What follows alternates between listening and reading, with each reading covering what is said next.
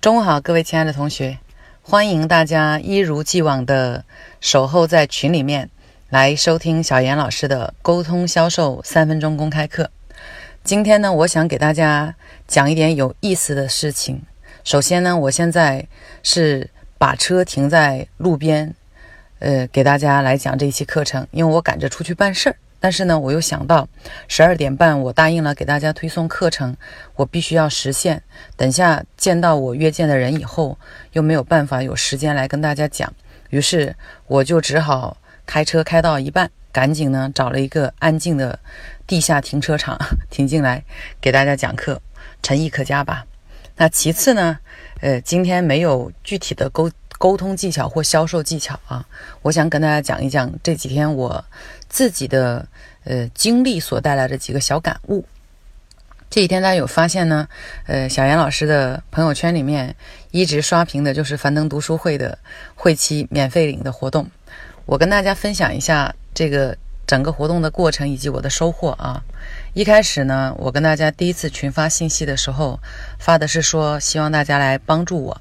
来推广樊登读书会，而且呢，我用的是文字，配了一张我的二维码，向大家报告一下成果啊。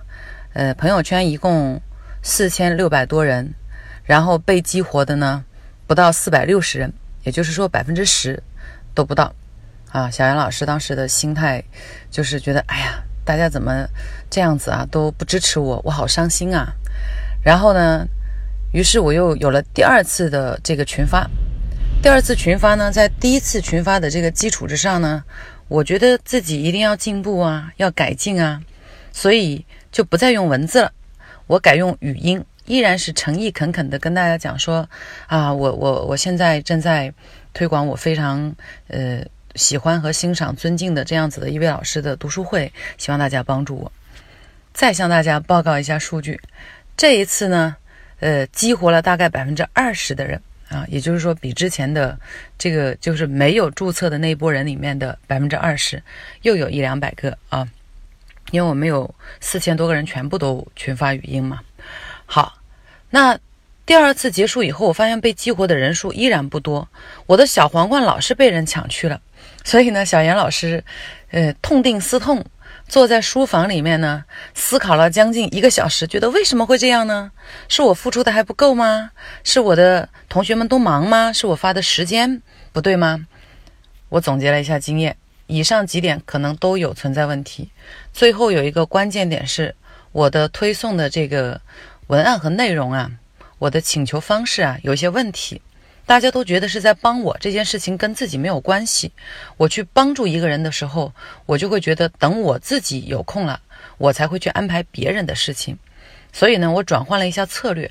我第三次再次群发，在群发的时候呢，我的内容变了。我告诉大家的是，樊登读书会很棒，能够帮助你，能够让你获得很多的知识。这个读书会值得加入。又向大家报告一下数据。